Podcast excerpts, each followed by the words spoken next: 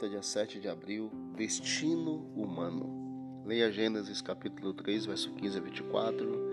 Aí você vai perceber o resultado da queda que aconteceu com Adão e Eva. Eles foram expulsos, diz a Bíblia, do jardim do Éden, e por fim eles experimentaram sofrimento e também a morte. Embora o juízo divino sobre a serpente seja explicitamente identificado como uma maldição, isso não acontece com a, o juízo que Deus deu para a mulher e para o homem. A única vez que a palavra maldita é usada novamente se aplica apenas à terra, ao solo. Ou seja, Deus ele tinha outros planos para o homem e para a mulher.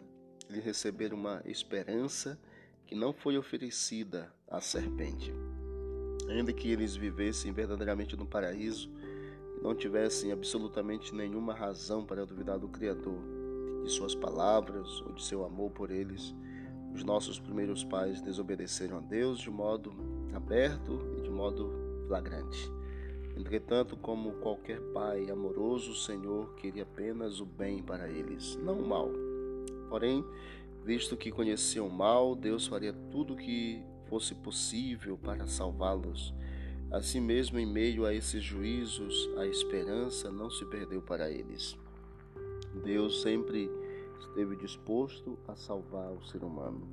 Resultado da queda, expulsão do jardim e, por fim, experimentar o sofrimento, experimentar a dor, o luto, logo ali com a morte de Abel, também vieram a morrer com o passar dos anos por causa da desobediência.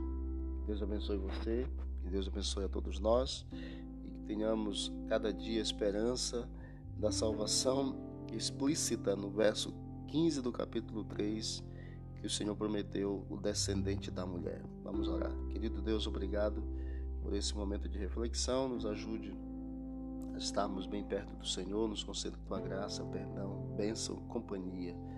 Estejas ao nosso lado sempre, Senhor. Nos ajude e nos abençoe nesta hora, nesse dia, abençoando também a nossa família, em nome de Jesus. Amém. Deus abençoe a todos.